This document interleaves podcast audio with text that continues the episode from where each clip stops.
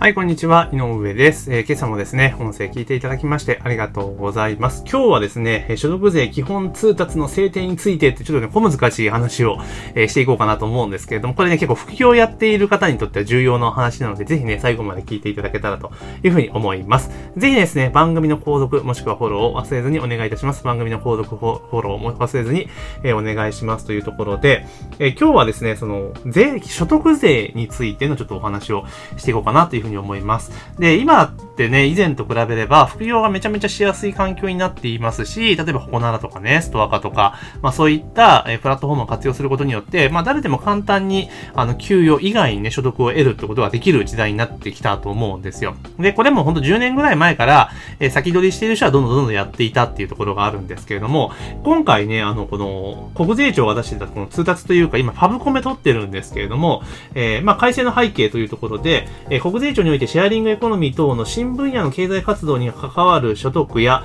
副業に関わる所得についての所得、えー、適正申告していただくための環境づくりに努めておるところ、えー、これらの所得については所得分の判定は難しいといった課題がありましたっていうところなんです。これで、これどういうことかというと、要は所得、給与以外の所得っていうのは、まあいろいろあるわけですよね。例えば不動産所得とか、えー、事業所得とか、山林所得とかいろいろあるわけなんですよ。で、あ例えば不動産所得って分かりやすいじゃないですか。家賃とかね、そういうのになるんだけれども、この事業所得と雑所得ってところがね、副業の人にとっては結構微妙なラインなんですよ。で、今までここのライン線引きっていうのは、あの、税務署の見解としては、社会通念上それが事業として認識できるものっていう定義だったんですね。金額ベースとか全然なくて。だから、例えば継続的に事業を展開をしていて、で、継続的に当然売り上げが立っているとかであれば、まあ事業として認定される可能性は立ったわけですよ。まあこれって、そのなんだろう、それぞれの税務署とかの、かあの、解釈によって微妙にぶれるので、直接的には言えないんだけれども、一応そういうやつだったんですね。まあ、ただ、例えば、えっ、ー、と、そ、そうでかですね、今回の改正でいくと、その基準ね、っていうところを明確にしましょうよっていうような形になってるんですよ。で、どういう基準かっていうと、えー、例えば、その、本業と副業って時に時に、まあそもそも副業の、え、金額が本業よりちっちゃい場合、所得がちっちゃい場合と、あと、同時にですね、その副業に関わる収入金額が300万円超えない場合は、えー、雑所得にしますよって書いてあるんですよ。雑所得にしますよってことなんですね。あ、なるほど、というところで、まあこれよくわかんない人にとってはピンとこないと思うんですけれども、この事業所得と雑所得って全然違うんですよ。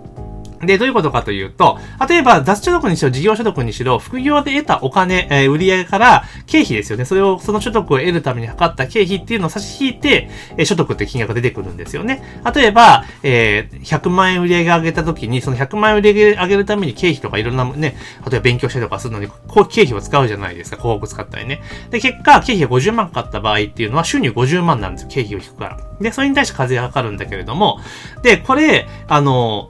事業所得の場合って、当然、事業の内容とかの規模によっては、例えば100万円売り上げだけれども、経費120万使っちゃったぞって時もあるわけですよね。大きな設備投資をしたりとかそういう時ってあるわけじゃないですか。そうなると、マイナス20万になるわけですよ。ね。で、これ事業所得だと、そのマイナス20万っていうのを、給与所得から引けるんですよね。損益通算中ものができるから。だから、例えば事業所得とかを立てていて、そこが赤字だったら、例えば会社の給料とかからかかる、その課税所得っていうのがあるんだけど、そこからマイナス分引けちゃうんですよ。うん、引けるっていうメリットがあったんですね。だからそうなってくると会社分の給料が下がるっていうところなんですよ。で、よく不動産投資とかで、ワンルームマンション投資とかで、節税とかって言うじゃないですか。あれってその理屈なんですよ。不動産投資も、その、なんだろう、えっ、ー、と、損益通算ができるので、例えば不動産投資自体がマイナスだったら、例えばマイナス100万ぐらい出ていたら、その分所得から100万引けるから、その分税金が安くなるっていうロジックなんですよ。だけどまあ、不動産所得でマイナス100万とかなってる時点で事業として成り立ってないからっていうのが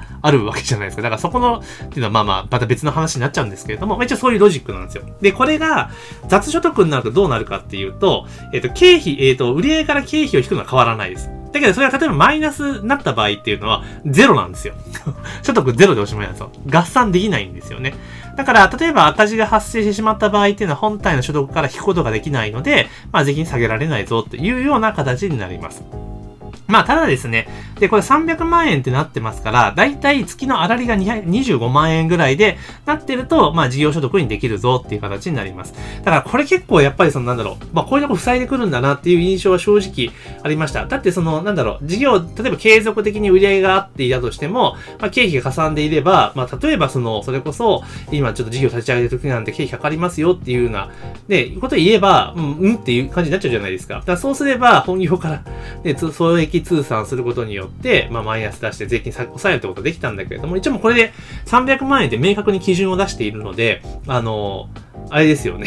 もうだ、ダメですよね。ほぼ事業所得っていう目はないと。で、事業所得にしていけば、それこそちゃんと帳簿とかつければ、青色申告できるんですよ。そうすると65万円控除できるからっていう、いろいろメリットいっぱいあったんだけれども、多分そういうのができないぞっていうところですよね。だから結構副業とかでも、売りがいっぱい立ってるね、利益が出てるっていう場合は、今と変わらずできるけれども、まあそうじゃない場合っていうのは、こういったちょっと今まで優遇的なことが使えなくなってしまうのかなっていうふうに思います。で、ここの部分って、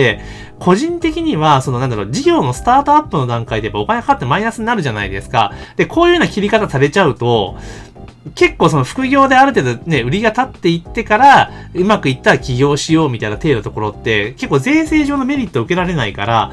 結構、うん、っていうふうに思ったりはしました、この話を聞いたとき。だ個人的には、むしろ逆で、この事業所得の判定基準っていうのをすごく緩くして、例えば300万じゃなくて50万くらいにしておいて、結構事業所得できるという形にしといた方がいいと思うんですね。で、そうすれば、当然、